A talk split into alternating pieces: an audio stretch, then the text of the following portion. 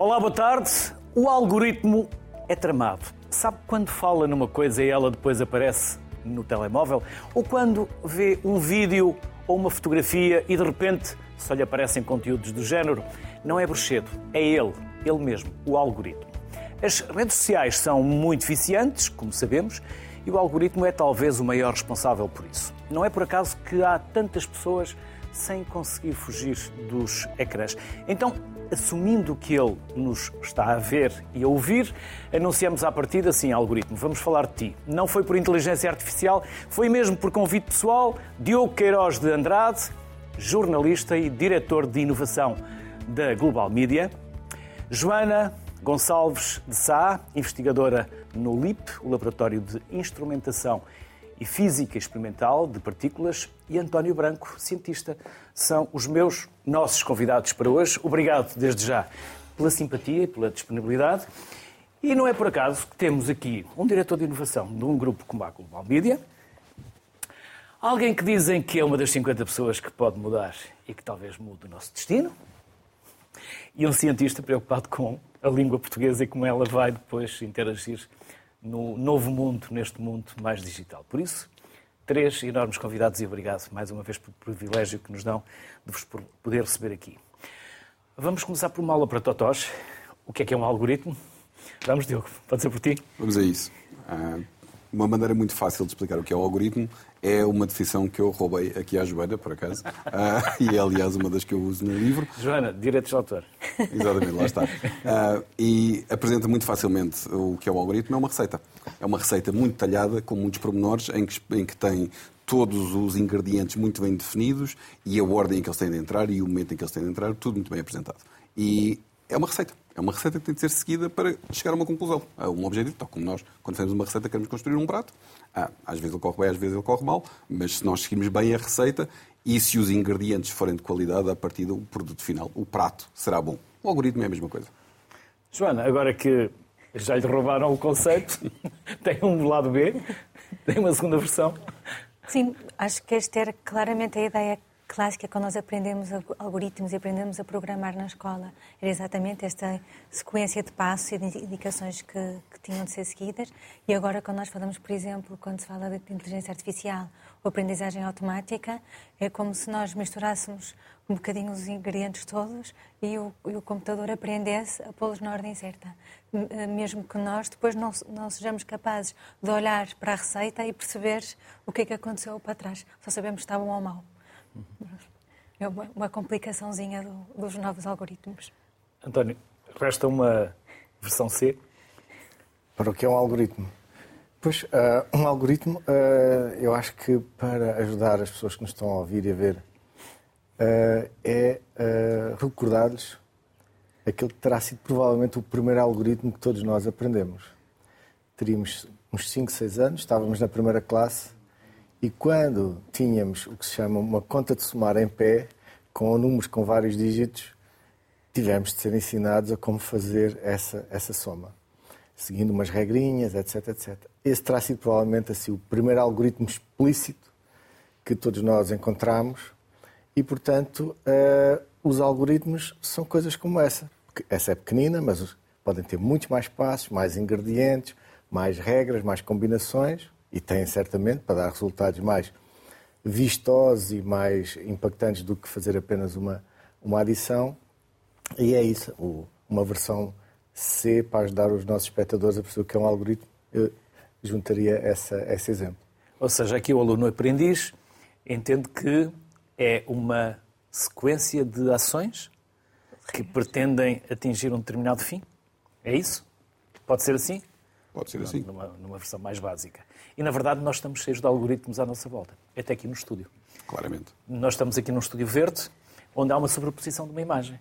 Há aqui algoritmos, não é? Por isso, não há que assustar. Porque agora há um bicho-papão. Antigamente era o homem das barbas. Uh, e uh, o homem que vinha para fazer mal. Agora, qualquer coisa é o algoritmo. Estamos a criar um bicho-papão à volta do algoritmo. Para tudo é o algoritmo, tudo é o algoritmo. Esperemos que não. Uh, o que é essencial aqui é nós percebermos quando é que há algoritmos uh, em ação quando é que eles existem, quando é que eles não existem, e especialmente aqueles que são relevantes, aqueles que fazem a diferença na nossa vida uh, e que têm o potencial de criar problemas na nossa vida. Nós estamos particularmente preocupados em ser informados de que há um algoritmo que governa os semáforos, que desde que os semáforos funcionem, eu não preciso ter uma placa que me diga que está ali um algoritmo a governar aquilo. Agora, se eu pedir um empréstimo bancário e se for, a decisão for algoritmo, como já é, convém que isso seja informado à pessoa que o pede. Pronto, isso sim. Uhum. Joana, e já começamos a reclamar com o algoritmo, porque ele já não é rápido. Estamos aqui no feed, já não carrega, já não, já não abre, já estamos a reclamar com ele porque ele está lá. Eu acho que é, é muito importante esta distinção que estávamos a tentar fazer entre as receitas, não é? Eu acho que no algoritmo clássico, e se calhar as pessoas aí não tinham tanto medo, digamos assim, as regras eram conhecidas. A receita vinha no, papel. Sabíamos nós conseguimos ir ver passo a passo. Exatamente. Quantas cenouras, Exatamente. quantas cebolas. E eventualmente até conseguimos voltar atrás e se a receita tivesse falhado, dizer, ah, é verdade, esqueci-me do açúcar. Okay? Pronto, porque sabíamos o que é que se e agora passava. Já não dá. E agora é cada vez mais complicado, porque estes algoritmos são cada vez mais aquilo que nós chamamos de caixas negras. Não é? Nós pomos os dados lá dentro, depois a própria máquina aprende as relações entre os dados e depois a única coisa que nós sabemos é o que é que nos dá no final. Okay? Portanto, tiramos o bolo do forno, está bom, se está bom, dizemos que está bom, se não está bom, dizemos outra vez, outra vez, outra vez, outra vez, até aquilo dar mais ou menos o que nos parece que devia dar. E a, e a complicação é que aquilo que nos parece que devia dar, muitas vezes é tão complexo que nós já não, já não é só um bolo. É? Parece-nos que é um bolo, mas pode ser que não seja, é um soufflé, não sei. E então, eh, neste caso, por exemplo, que o Diogo estava a dar o exemplo de um, de um empréstimo bancário, como é que nós sabemos se a decisão algorítmica é de facto correta? Okay? E neste este caso é outro, acho que é um ótimo exemplo por outra razão, que é a, a própria decisão do algoritmo influencia o futuro. Vamos imaginar que o algoritmo falha e, ou, e diz a esta pessoa, não, não vamos dar um empréstimo a esta pessoa.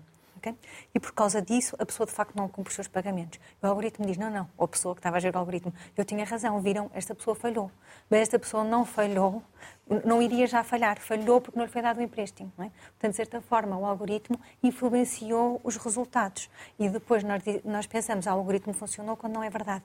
E criam-se aqui estes sistemas de feedback, é, de alimentação, em que nós nos enganamos, nós não conseguimos avaliar de facto os algoritmos e nós nos enganamos na, interpretação que fazemos dos, das probabilidades que os algoritmos nos dão. No final, este bolo, não é? São só probabilidades. É a probabilidade disto acontecer, a probabilidade disto não acontecer. E tal como no chat GPT, a probabilidade da próxima palavra, aqui é a probabilidade desta pessoa fazer default ou não fazer default, é a probabilidade de seja do que for. E, e nós nem sempre sabemos interpretar estas probabilidades, nem sequer sabemos perceber como é que os algoritmos lá chegaram. E, e esses são dois dos maiores problemas. Como é que nós os auditamos, portanto, como é que nós vemos que eles estão. Hum, como é que nós os testamos e quando eles não estão bons, como é que nós sabemos? E como é que nós os corrigimos? António, nos meus tempos de escola industrial, tecnologia eletrónica era uma placa, condensadores, diodos, depois passámos à álgebra do Boole, zeros e uns, continuamos com números ou já vamos nas letras? Ah, vamos nas letras transformadas em números. Ah, portanto, esta, estes novos ah, bots que nos ah, maravilham com as suas capacidades de utilizar a linguagem natural são ah, programas de informática. E os programas de informática tem por trás um hardware e o hardware, a, a linguagem do hardware é os zeros e uns transformados em sinais uh, eletrónicos. Portanto, uh, tudo se resume a mudanças de estado de certos eletrões, algures, num pedacinho de silício ou de sílica ou de qualquer coisa desse género. Uh, o que nos dá a medida de como, partindo de ingredientes muito básicos, mas por uh, etapas sucessivas, complicando a maneira como eles se combinam, chegamos a comportamentos altamente uh, complicados e sofisticados, como é a utilização da linguagem natural, como é a poder conversar com um agente artificial, como é poder fazer tradução automática, como é poder pedir o resumo de um texto, isso é feito pelo, pelo agente artificial, etc, etc. Uh, mas, uh, vistas as coisas desta maneira, nós corremos o risco, ou a, a armadilha, de cair na armadilha do reducionismo. Porque, em última análise, tudo são átomos no universo. E se a gente ainda quiser, ainda vamos mais baixo, são só eletrões, são só.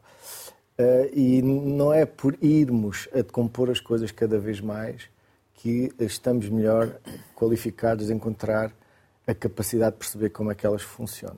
Portanto, temos de ter diferentes níveis de análise para diferentes níveis de organização das coisas. Uh, e, portanto, a este nível que agora nos fascina, uh, com o qual uh, entramos em contato, ou o grande público entrou em contato no último ano, dos chatbots, nós estamos com programas que aprendem a fazer outros programas.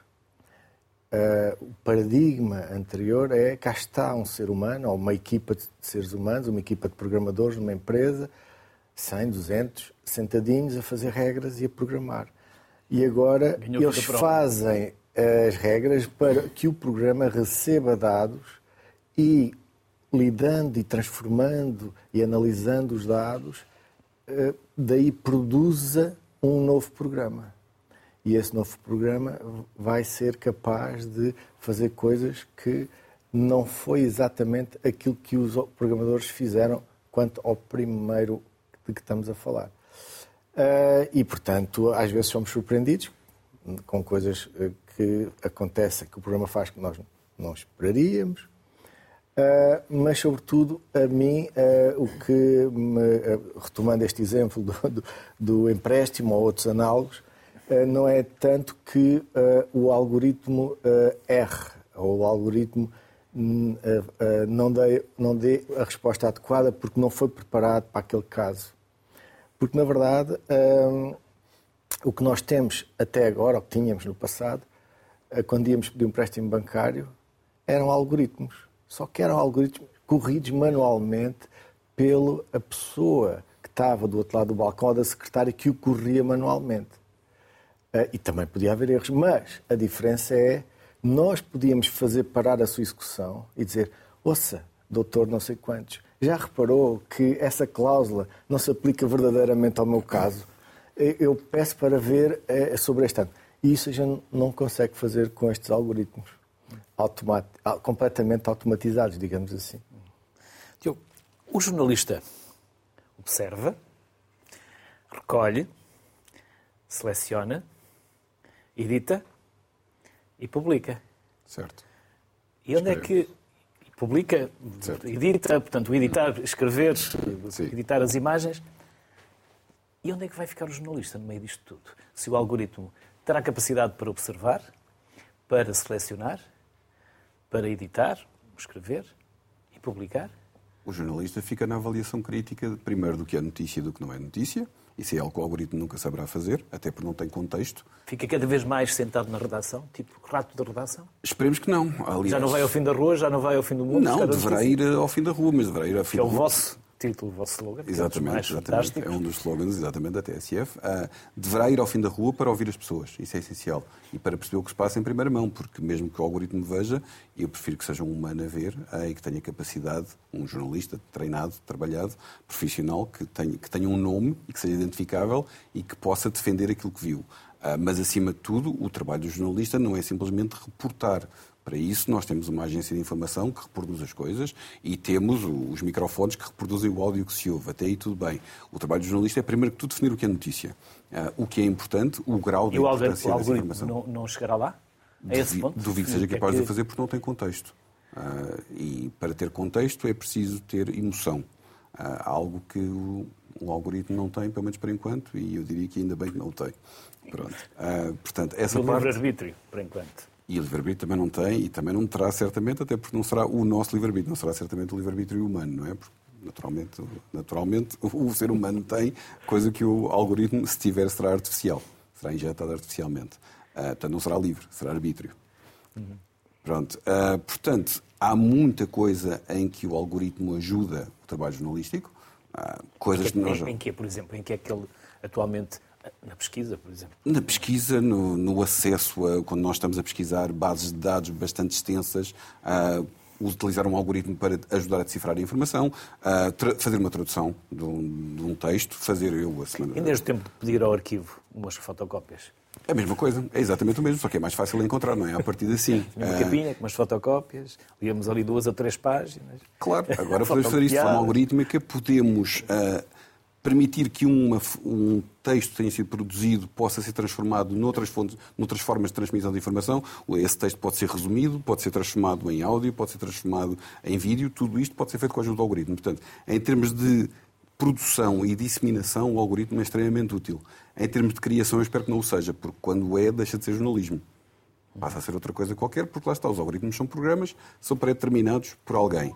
Uh, se nós conhecermos a intenção dessa pessoa, nós podemos perceber o que, é que está a acontecer, mas certamente não será jornalismo. Uhum. Ou seja, há esperança. Claro que há esperança. Há claro esperança para o jornalismo. Afinal, não estamos em vias de extinção. E os investigadores? O que é que o algoritmo lhes está a fazer? Nas adversidades há sempre oportunidades, não é? Por isso há que transformá-lo numa ferramenta. Ah, Já é. Acho que certamente há imensos paralelos entre o que eu estava a dizer em relação a. E, por alguma razão chamamos investigação jornalística e investigação científica, não é? Portanto, este processo de investigação e de procura é muito interessante. E, e eu acho que uma, uma, forma relativamente simples de dizer isto é que neste momento, por exemplo, os chatbots respondem, mas não são capazes de perguntar. Algumas pessoas estarão lá em casa a pensar Sim. o que é que é um chatbot. Oh, chatbot. então, os, os, os, chatbots são os que vão substituir os motores de busca. Portanto, um exemplo agora mais famoso é o chat GPT, em que uma pessoa pode fazer uma pergunta a um, um, um ecrã de computador, e em vez de perguntar como, como perguntava nos motores de busca no Google ou no Bing ou por aí fora, e a resposta é dada em links. Portanto, eu pergunto onde é que eu vou, onde é que eu posso jantar, ou qual é que é o restaurante, o restaurante aqui, o restaurante indiano em Lisboa, e a resposta é dada por uma lista de links. Estes chatbots respondem com texto natural de boa tarde, à sua volta, há aqui três ou quatro restaurantes que podemos sugerir, estamos a falar muito sobre comida. E, mas, mas este, é, é uma forma de interação muito mais natural. À partida, compreendem uma pergunta, e aqui o António conseguirá explicar muito melhor, que é especialista em linguagem natural, mas uh, há, uma, há uma pergunta que é feita numa linguagem natural, como se eu estivesse a falar com alguém, com um humano, e a resposta também é dada com o texto de, de, forma natural. E, de facto, as respostas que estão cada vez mais a ser dadas fazem sentido, um, têm, parecem contextualmente certas, mas essa, essa questão de não compreenderem o contexto ou de não compreenderem o, o, o conteúdo é fundamental. E, e, aqui eu acho que, que a, a, maneira como se vê é que, de facto, o que é, que é uma pergunta relevante? Nós, como cientistas, o grande trabalho da cientista é perceber qual é que é a pergunta? O que é que eu quero responder? Em que é que eu quero trabalhar? O que é que vale a pena? O que é que é interessante? Eu dou um exemplo, se calhar, muito simples, que é o da tabela periódica, não é?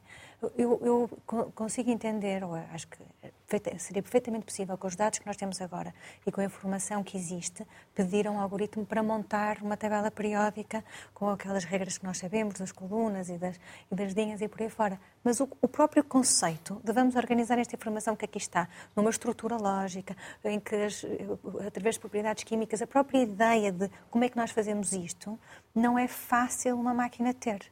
Não é fácil surgir. Isto é uma pergunta interessante. Porquê é que nós queremos organizar isto? Porquê é que isto importa? Nesta questão dos porquês, de, de, fazer a pergunta, eu acho que é, é, o que distingue o trabalho científico e aí as máquinas ainda estão longe de chegar lá. Eu, sendo uma, uma tecnicista, no sentido em que eu acho que os nossos cérebros são máquinas que seguem algoritmos muito complicados, eh, acho que eventualmente há potencial para as máquinas lá chegarem, mas onde, onde nós estamos agora com, com as máquinas que existem agora, que estamos longe disso. Do que sabemos. Do que sabemos, sendo que o longe é um longe conceptual. Portanto, eu não, não, consigo, acho que ninguém consegue dizer quão longe é que nós estamos temporalmente, se é daqui a 5 anos, ou 10 anos, ou 50 anos. Acho que longe, estamos longe conceptualmente de máquinas que sejam capazes de ter o que nós chamamos de inteligência geral, capaz de perceber contexto e por aí fora. Mas o longe, não sei se. Não, não, acho que ninguém sabe dizer quão longe é que é o longe e vamos perder essa capacidade dos porquês de fazer perguntas e vamos tornar mais preguiçosos? Essa é então... uma excelente pergunta e é uma pergunta que me inquieta. E tem a ver uh, com a utilização ou a entrada do, do chatbot na educação. Uh, sobretudo uh, nas mãos dos estudantes. porquê? Porque de imediato nós achamos que eh, se nós temos calculadoras para nos ajudar a fazer, a executar os algoritmos de soma, adição, etc, etc, isso, isso é bom. Isso liberta-nos para outras tarefas. Mas não tivemos essa preocupação na altura, porque fazíamos contas de cabeça Eu ainda faço questão de fazer contas de cabeça, pelo menos para exercitar. E também não achávamos nessa altura que nos íamos tornar preguiçosos porque íamos passar a usar uma máquina Está-me quase a cortar o meu argumento, mas era por aí que eu ia. Não, só, só estava e, e a tentar traçar essa, essa, o paralelo entre a utilização das calculadoras e a utilização dos chatbots. Portanto, para uma geração como eu, e como a nossa, que eh, desde a escola primária foi treinada a executar os algoritmos uh, da aritmética e desses. E, de lousa.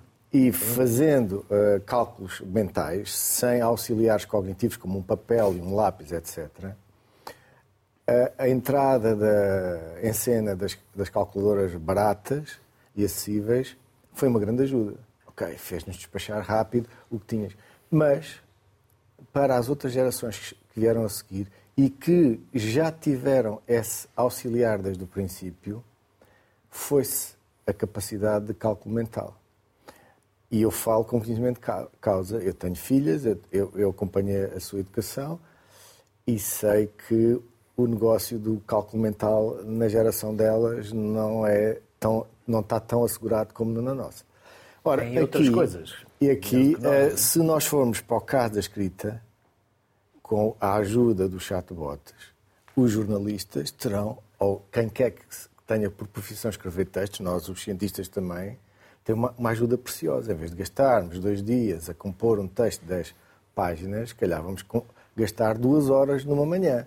E ficamos felizes e os nossos patrões ainda ficam mais felizes porque ganham mais dinheiro com o nosso trabalho. A questão é nas próximas gerações que não adquiriram essa capacidade sem esse auxiliar e de logo de rompante e de imediato começaram logo a usar esse auxiliar, será que eles vão adquirir essa capacidade de escrita? É que a capacidade de escrita é, perdoem-me os, os, os matemáticos, é muito mais importante do que a capacidade de aplicar os algoritmos matemáticos. Porque tem a ver com eh, como nós pensamos, como nós organizamos o nosso pensamento e nós olhamos para o mundo à nossa volta e o analisamos criticamente e tomamos decisões e nos auxilia a nos organizar e a situar no mundo. Ora, se nós perdemos essa capacidade, eu acho que estaremos em riscos de perder a capacidade crítica e acho que é um risco eh, muito grande. E temos de perceber o seguinte: eu, eu acho que a capacidade de escrever um texto é muito mais difícil de adquirir, é muito mais custosa do que a capacidade de executar um algoritmo matemático para fazer um, um cálculo aritmético. Perdoem-me a franqueza.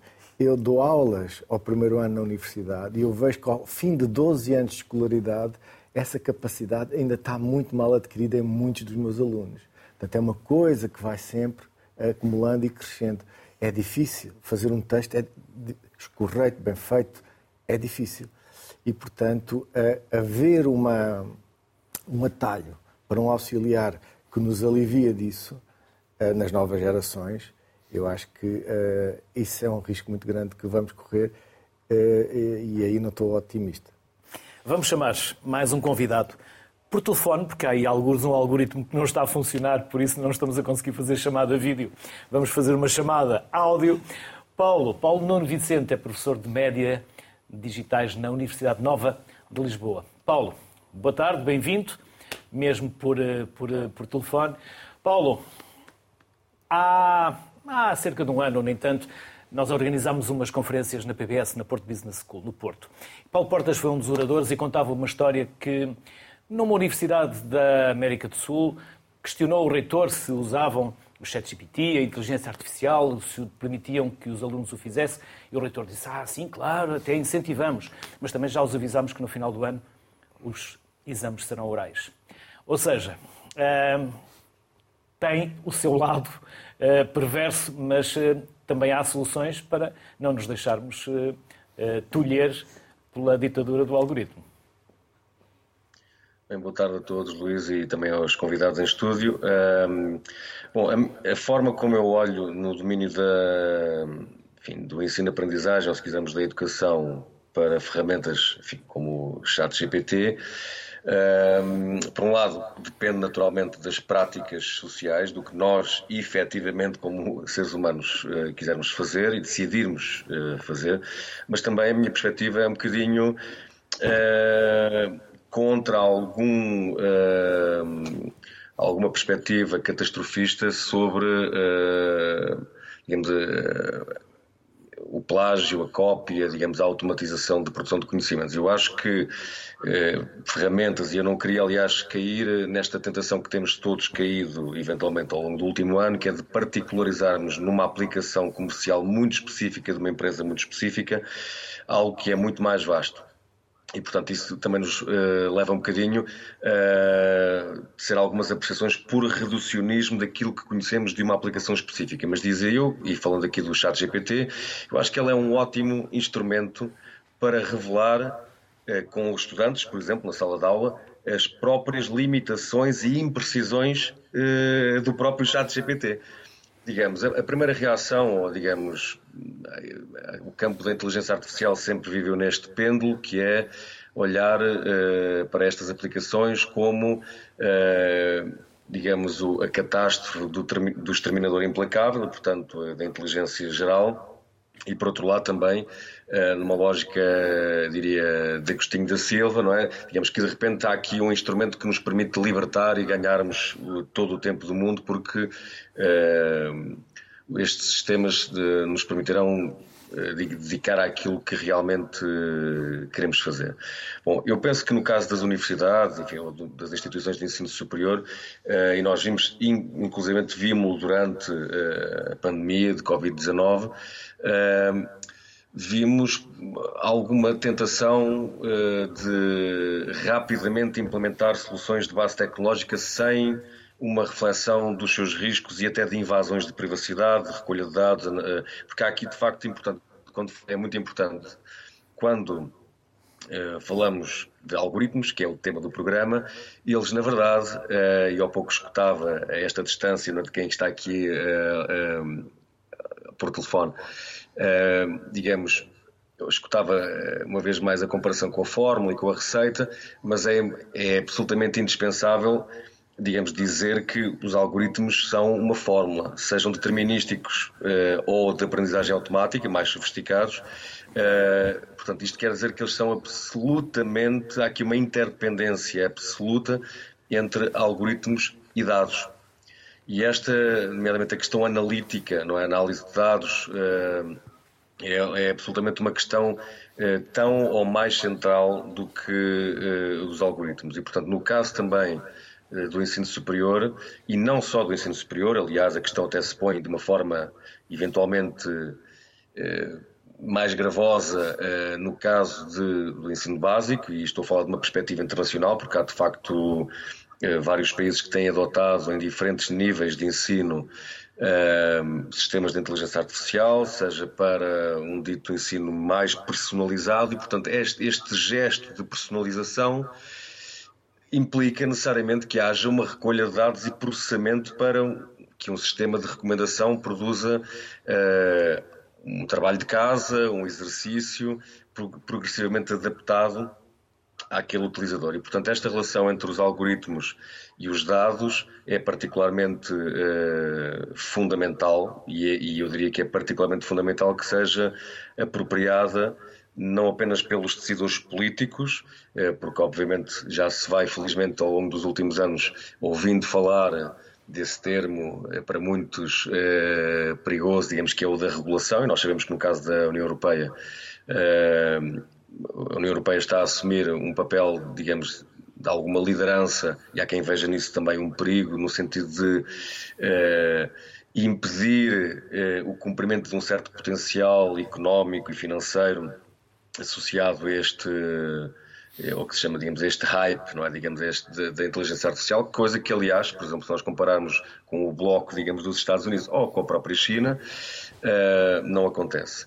E, portanto, eu diria que é, é, realmente importante que, por um lado, os decisores políticos, uh, sejam eles próprios, desenvolvam um pensamento uh, crítico e informado sobre estas tecnologias, mas também, aliás, como o nome deste programa indica, a sociedade civil uh, ganhe aquilo que se, já se chama há algum tempo, digamos, é ou adquira competências na área da literacia da inteligência artificial. Nós estamos, de facto, perante um cenário uh, em que ainda há, digamos, numa linha temporal, digamos, se imaginarmos que são 20 ou 30 anos, que é muito pouco, é? ainda há muito pouco tempo estávamos a ensinar o que era uma folha de Excel uh, ou uma folha de cálculo ou outras ferramentas e estamos de facto num período de 20, 25, 30 anos uh, com um nível de novas exigências na formação do, dos cidadãos do futuro e dos profissionais do futuro que de facto nos coloca grandes problemas do ponto de vista de salto qualitativo de aprendizagem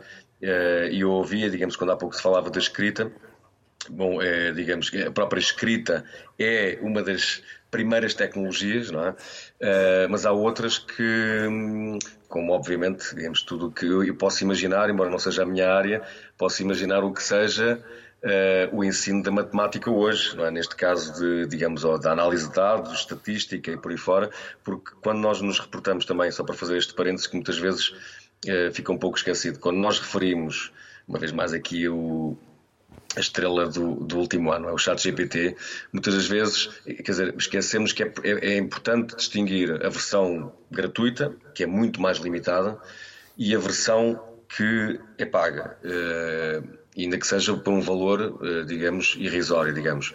Essa versão que é paga é hoje já, digamos, potenciada por os chamados plugins, que são, digamos, pequenos programas que permitem cumprir certas funções e, e, são cada vez mais vastos e abrangentes e vão já desde a criação de uh, análise de dados, digamos, criação de imagens, digamos, uh, análise de folhas de cálculo, uh, conversão de pautas musicais em ficheiros de áudio e por aí fora. Portanto, é de facto fundamental que as instituições do ensino superior e não só, e não só, uh, se adaptem, mas que vejam estas ferramentas como uma oportunidade de se repensarem, porque eu não acompanho, para ser muito franco, não acompanho nada a linha de pensamento de digamos, de muitos colegas nossos, eventualmente, digamos, de agora o que é que eu faço ao, ao, momento da avaliação do exame final ou da noção do ensaio, é? do trabalho académico final, porque como é que eu consigo garantir que não é o chat GPT por aí fora? Bom, antes de mais, há algumas formas computacionais, mas também não computacionais, mais linguísticas de detectar, mas eu acho que a questão fundamental é nós percebermos Uh, e claro que isto coloca aqui de alguma forma um dedo numa certa ferida, não é? Que é uh, a tónica é muito colocada do lado do, dos alunos, numa certa noção do aluno preguiçoso, mas nós também sabemos uh, que nem sempre as práticas pedagógicas por parte dos docentes são também as mais adequadas. E isto significa que é absolutamente necessário pensar a pedagogia, ou seja, cada, e na pedagogia como método, não é? e não apenas a questão de definirmos que um trabalho final, um momento final, no sentido de, claro que estou aqui a simplificar e é alguma caricatura, mas uh, nós não devemos uh, no ensino superior em particular, digamos, penso eu, eh, e sendo certo que, obviamente, o conhecimento e a produção de conhecimento e a retenção de conhecimento é também memorização, mas isto faz-me um pouco lembrar, naturalmente, com certos esteroides tecnológicos, eh, provavelmente cada um de nós, e passou uh, nos bancos da faculdade pelos chamados exames de consulta, em que nós podíamos levar todos os manuais que conseguíssemos levar. E, portanto, havia perguntas e nós poderíamos consultar os manuais para compor a nossa resposta. Bom, quer dizer, eu vejo o ensino superior, em particular, e de uma forma geral o ensino, como uh, um processo, digamos, social de criação de cidadãos uh, criativos, que são capazes, como a Joana há pouco dizia, ouvia, de, de inventar perguntas e de inventar perspectivas. É? E nós podemos, uh, quer dizer, há muitas.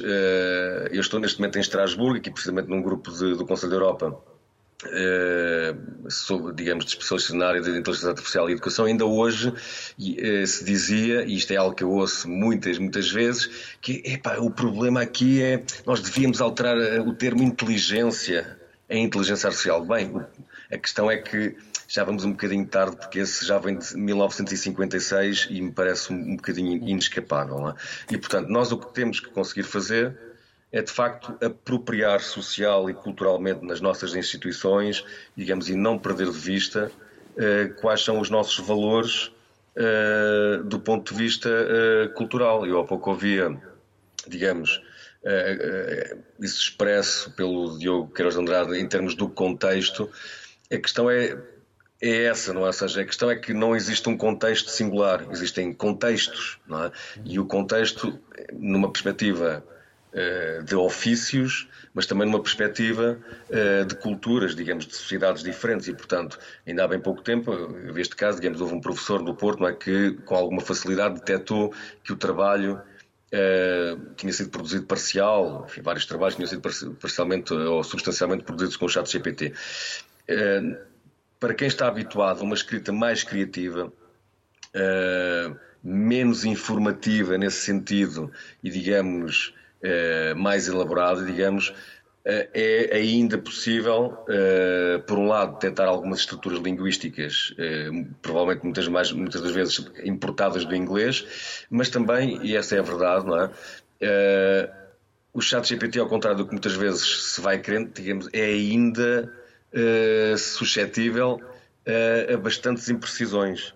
É? E, portanto, quando eu há pouco dizia que é um excelente instrumento revelador das suas próprias limitações, bom, porque não utilizar numa turma de 20 ou 30 estudantes como um instrumento em que cada um pesquisa ou faz um prompt, digamos, dá uma instrução e então vamos comparar o que é que ali está de impreciso, o que é que está de incompleto, uh, como é que nós podemos melhorar e, portanto, há aqui uma lógica de, de alguma adaptação, de, de, digamos, de uma produção cada vez mais colaborativa uh, que no, que no, caso geral dos computadores, de uma forma geral, é? uh, existe já há muito tempo. Claro que eu percebo que uh, estas novas tecnologias, digamos, e particularmente a inteligência artificial, coloque alguns receios, sobretudo junto de algumas profissões que têm, de alguma forma, que se reinventar ou elas próprias reprogramar-se perante a sua missão. Paulo, obrigado pela simpatia, pelo contributo e até uma próxima. Obrigado. A máquina a vapor também assustou muita gente. Certo. E as notícias falsas, fake news, também assustam. E agora são mais fáceis de produzir. E Muito também mais, mais facilmente de manipular até eleições. São mais fáceis de produzir e são, acima de tudo, mais fáceis de disseminar individualmente, ou seja, atacar individualmente cada cidadão naquele ponto em que ele é mais sensível, até porque está mais do que demonstrado que a maioria das pessoas gosta de uh, ver notícias que concordem com a sua mundividência, com a sua forma de ver o mundo, não necessariamente com aquilo que é verdade. Uh, e, e o um algoritmo leva-nos para lá.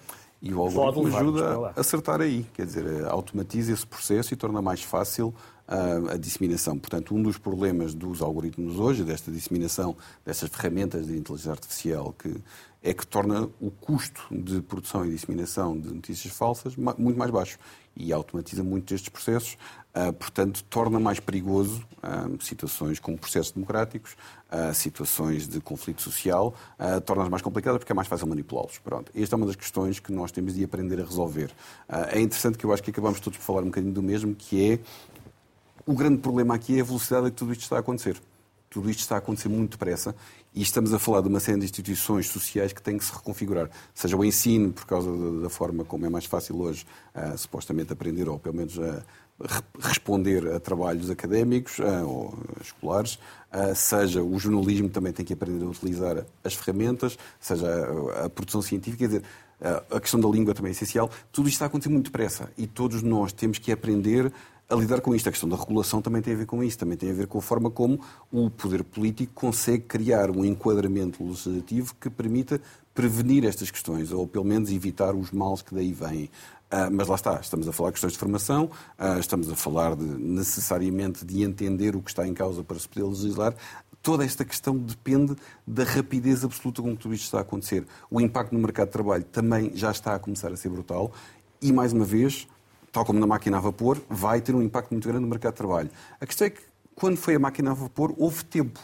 Não só porque ainda grande parte da população ainda estava a entrar no mercado de trabalho provavelmente dito, mas também houve um foi um processo bastante mais lento. Aqui não, aqui está tudo a acontecer muito mais rapidamente e vai ser muito mais difícil reconfigurar as sociedades de forma a que se adaptem ao que está a acontecer. Portanto, há aqui uma, uma série de pressões políticas, económicas, sociais que são muito mais difíceis de resolver.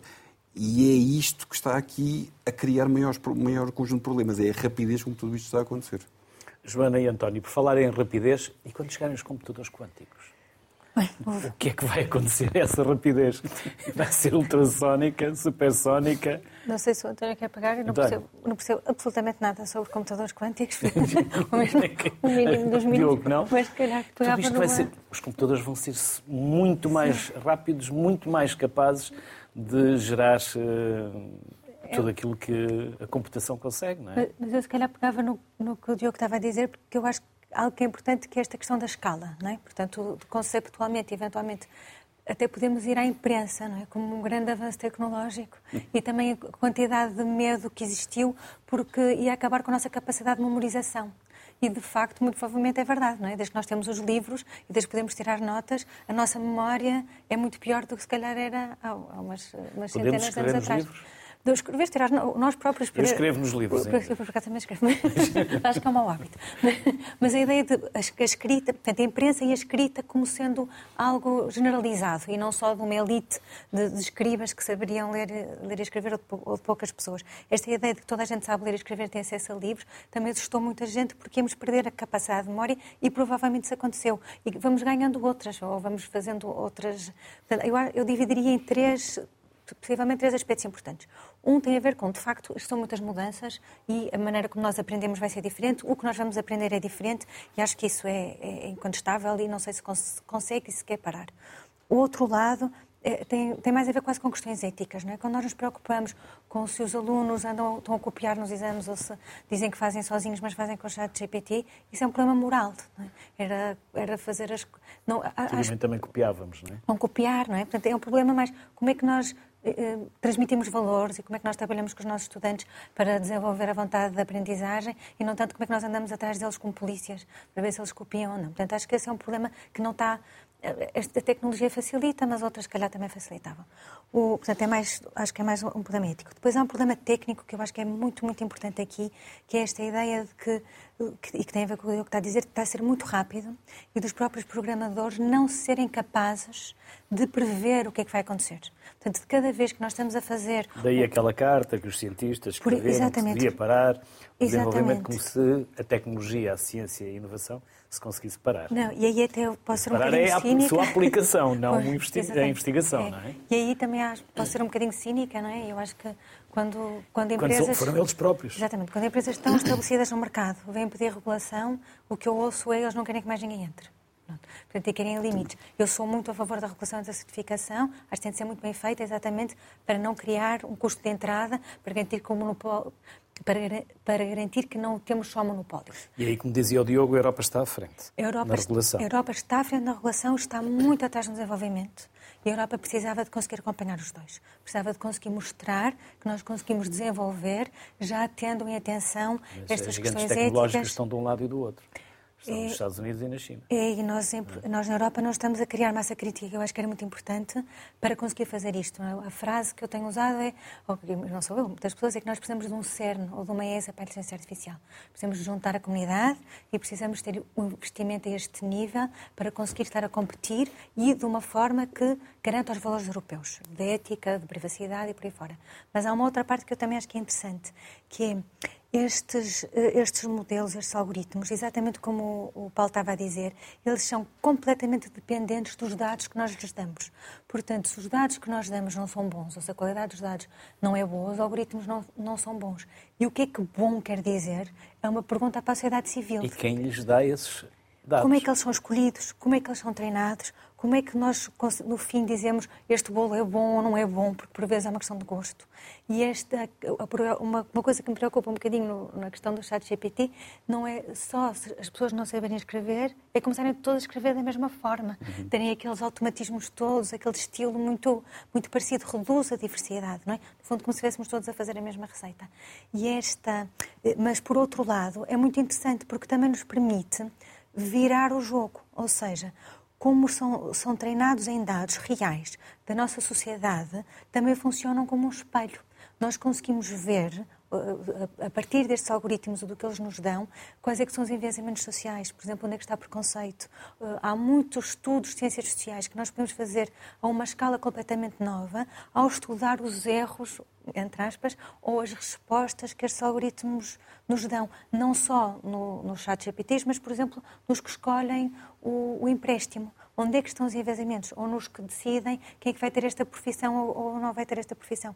É, é uma, uma capacidade de amplificação estatística, de certa forma, e que, que é, um, é, um, espelho da sociedade. Portanto, também há muito potencial para nós aprendermos sobre nós, aprendendo com os erros destes, destes algoritmos. António, é rapidez. E já agora, se quiser, posso introduzir aqui outro tema.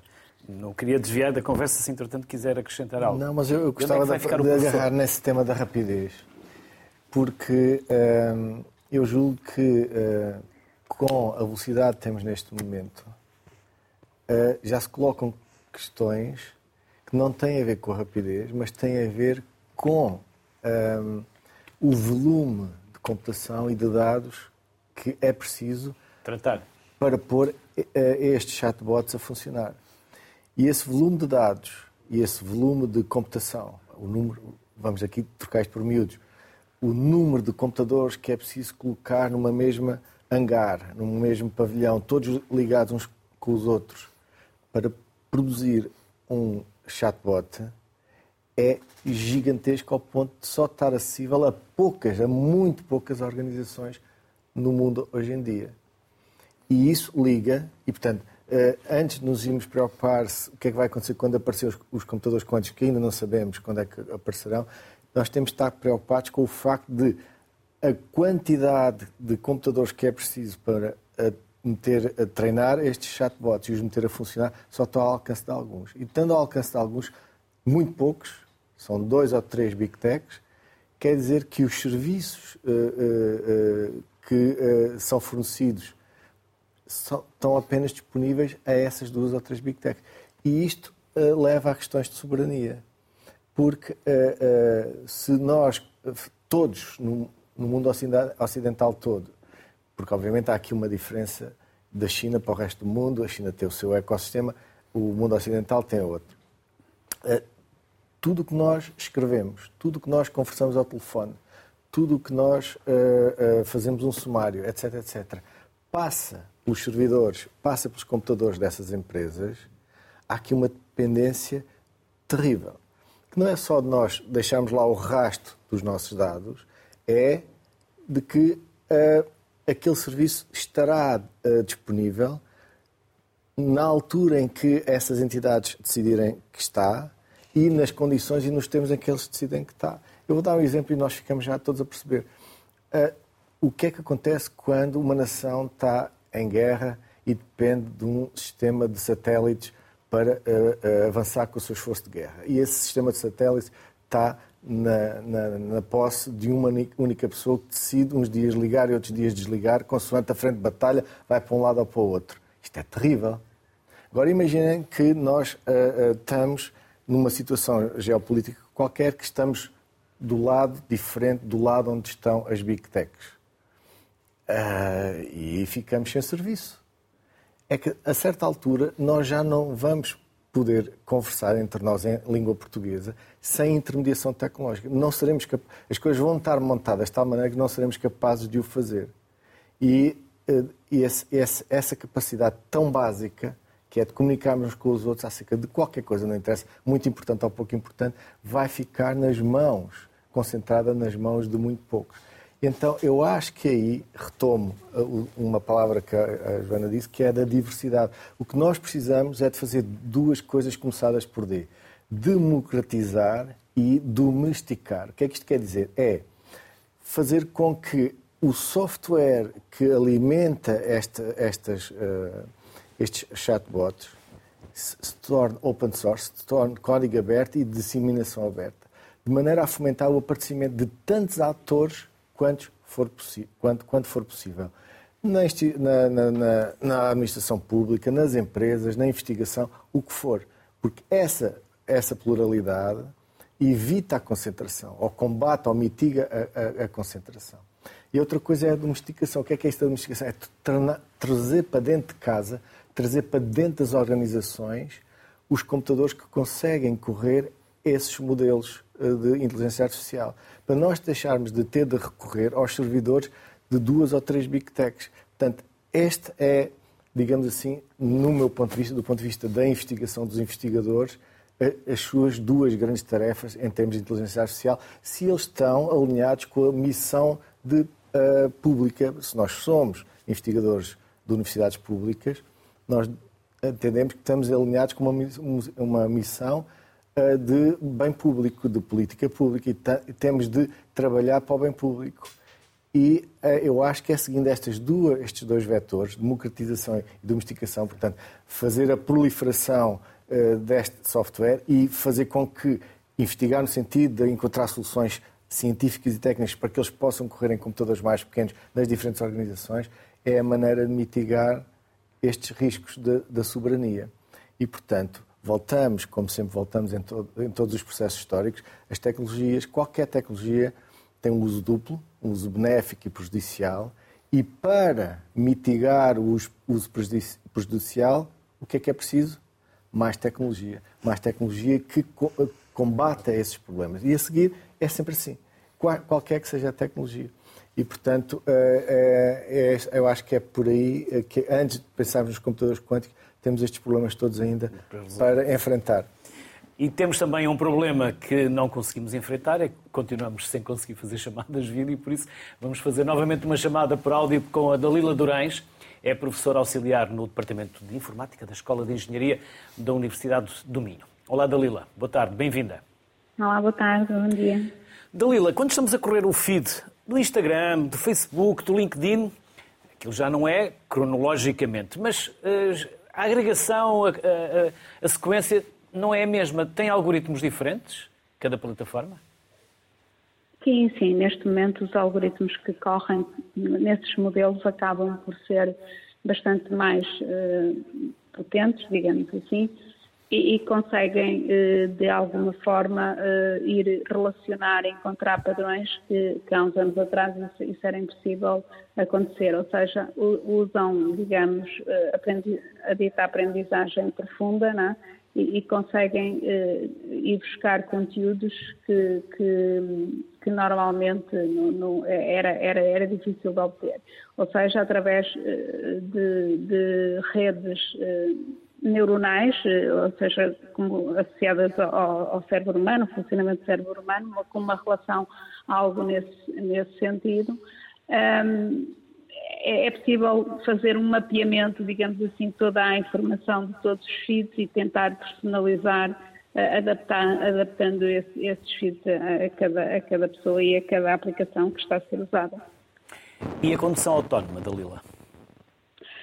A, a, a condução autónoma. Relativamente à condução autónoma, eh, o que nós temos agora eh, relativamente aos, aos novos algoritmos e à autonomia que esses algoritmos permitem, é, é que permitem de, de alguma forma eh, trabalhar diversas áreas, isto em simultâneo, ou seja, a, a, máquina ou o sistema, a nível de condução autónoma, o veículo, consegue ter a capacidade de percepção, ou seja, ter algoritmos que estão a correr a nível de visão computacional e fazer todo o processamento dos vários sensores que recebem, desde as câmaras, os radares e outros sensores que, que têm, e atuar nesse sentido para, para, para se mover. Conseguem também, para além disso, e ao mesmo tempo, estar a fazer a, a localização e o, e o mapeamento do local de onde se dirige qual é o destino e faz esse mapeamento em, em simultâneo. Temos ainda também o planear a, melhor trajetória mediante a, o surgimento, por exemplo, de imprevistos, obstáculos, alterações de tráfego. Uh, o controle a nível da aceleração, travar todo, todo o mecanismo que um veículo autónomo tem e, ao mesmo tempo estar, estar a, a usar a aprendizagem máquina ou a aprendizagem automática para, para melhorar, no fundo, as capacidades do veículo e, fazer algumas uh, previsões para, para tomar determinadas uh, decisões que surjam, que surjam de forma imprevista. Ou seja, em, em tempo real e em paralelo, o que nós temos é diferentes tipos de processamento a correr eh, com a capacidade de, de, tomar todas estas, estas percepções. Por isso, por isso eh, eh, há uns anos atrás isto, isto era, era impossível porque não tínhamos sistemas que conseguissem de alguma forma executar eh, com, com a rapidez e com paralelamente tanta informação. Uhum. Muito rapidamente, Dalila, e onde vão ficar os professores no meio disto tudo? Já não são os donos do conhecimento, são facilitadores? É, relativamente aos professores na área da educação, eh, eu tenho uma visão eh, um pouco própria, que é eh, os professores vão, vão ser os facilitadores, vão ser os mediadores, mas para além disso vão ter que, que que desenvolver outras, outras skills, digamos assim, a nível de, de, dos alunos, desde a capacidade da reflexão, de espírito crítico, a, a, a capacidade de tomar decisão, uh, os alunos serem capazes, eu acho que é, hoje em dia é um dos problemas que, que existem, ter medo de decidir. Eu sei que uh, os sistemas dão, existem um conjunto de sistemas de recomendação que dão algum, que dão orientações, não é? Mas uh, o ser humano tem que ser capaz de tomar decisão.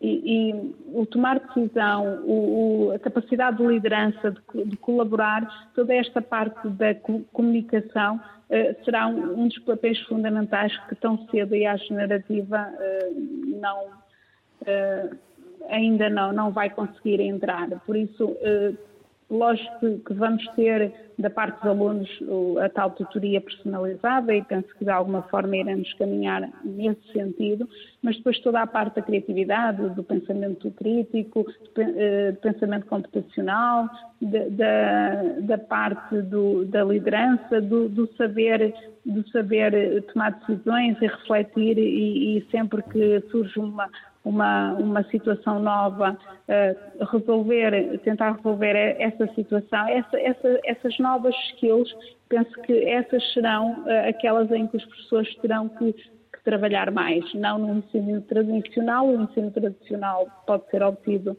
uh, de, de, outra forma, digamos assim, os alunos têm à sua disposição um conjunto de, de, de ferramentas que, que, que poderão obter, mesmo fora da sala de aula, uh, e fora 24 horas por dia, 7 dias por semana, né? é, a grande, é a grande vantagem, mas, mas muitas vezes essa informação pode, pode não ser exatamente a correta e perceber, e, e de, perceber que criticar aquilo que, que, nos é dado, pensar será isto está correto, porque é que está correto, eh, ter, ter esta, esta, este espírito sempre crítico da informação que nos é apresentada eu penso que é, os professores eh, terão aí um papel fundamental. Dalila, muito obrigado pela simpatia, por ter aceitado Obrigada. o nosso convite. Obrigado. Obrigado. Nós aqui, o algoritmo ainda não é o ditador mor, mas é o relógio. E assim a conversa passou rápido. Temos 30, 40 segundos para cada um para concluir. António, começamos por si? Bem, uh, o que é que eu posso dizer? Pode ser educação, pode ser. Uh, ali, ali, que eu se vamos posso... saber escrever no futuro. Eu, eu, escrever, escrever eu, não. eu iria, em vez de fazer uma. Um, repegar, retomar alguma de, dos tópicos, uh, só lançar aqui um que não foi abordado, que é para mostrar que há razões para continuar com mais programas sobre este tema. que é. e onde é que estão, em Portugal, as políticas públicas em relação à recepção e à dinamização e à projeção da inteligência artificial na nossa sociedade e nos nossos interesses culturais e para a língua portuguesa. Eh, e eu deixo os outros restos dos 30 segundos para eles os dois. Estamos a tentar ter médicos nas urgências. Joana. Eu se calhar volto a pegar no exemplo da, da Revolução Industrial.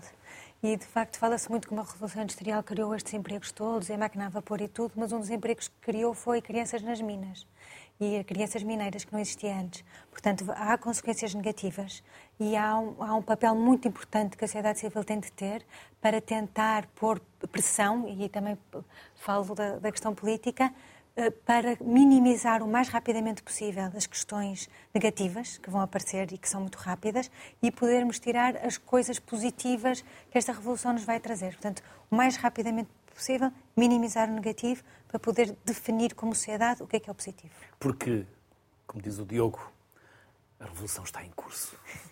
Diogo. Sem dúvida. É, para tentar resumir, parece-me que o essencial é que sejamos mais capazes de discutir estes temas. Portanto, é, temos que perceber melhor o que é que está em causa e temos que ser mais capazes de interpretar, de discutir e escolher decisores políticos que tenham essa capacidade, que tenham opiniões e que tenham capacitação uh, formal para poderem discutir estes temas. Isso é que é o mais importante aqui. Portanto, parece-me que o que todos nós precisamos é de entender melhor o que é que está em causa, os riscos que corremos, as oportunidades que temos e aproveitar as coisas boas, livrarmos das coisas más. Para isso temos que saber do que é que, estamos a, de que é que está a ser falado. E por isso este programa é essencial e a, a sociedade civil que precisa realmente de olhar mais para os algoritmos. E precisamos de convidados como vocês para nos explicar isto. Diogo, e há pouco trocávamos uns olhares. Consegues explicar? Isso é uma criação artística a partir de um animal, de um caracol, Uh, eu imagino que seja uma reprodução não feita através de um, de um, de um chatbot de inteligência artificial, mas obviamente através de imagens computarizadas que terá dado a, a, ideia da sequência de Fibonacci, que é uma sequência matemática bastante conhecida, que também está associada à computação. Diogo, Joana, António, foi um gosto receber-vos aqui. Obrigado. Nós aqui gostamos de conversar, também gostamos de escrever, por enquanto. Por isso gostamos de trocar olhares, gostamos deste lado humano que vocês hoje aqui nos trouxeram, mesmo falando de algoritmos. Bem-ajam, muito obrigado por este contributo para a sociedade civil e estamos sempre ao vosso dispor para voltar a ter este ou outros temas que entendam que podem trazer esclarecimento e mais literacia para quem está lá em casa. Por isso, disponham. Sociedade civil é vossa, é de todos. Bem-ajam. O que aparecerá nos ecrãs, no seu telemóvel ou do seu computador, quando falar do algoritmo, seja o que for, convém estar informado. Como hoje aqui tentámos fazer e os nossos convidados amavelmente e generosamente o fizeram. Bem-ajam, saúde, até amanhã.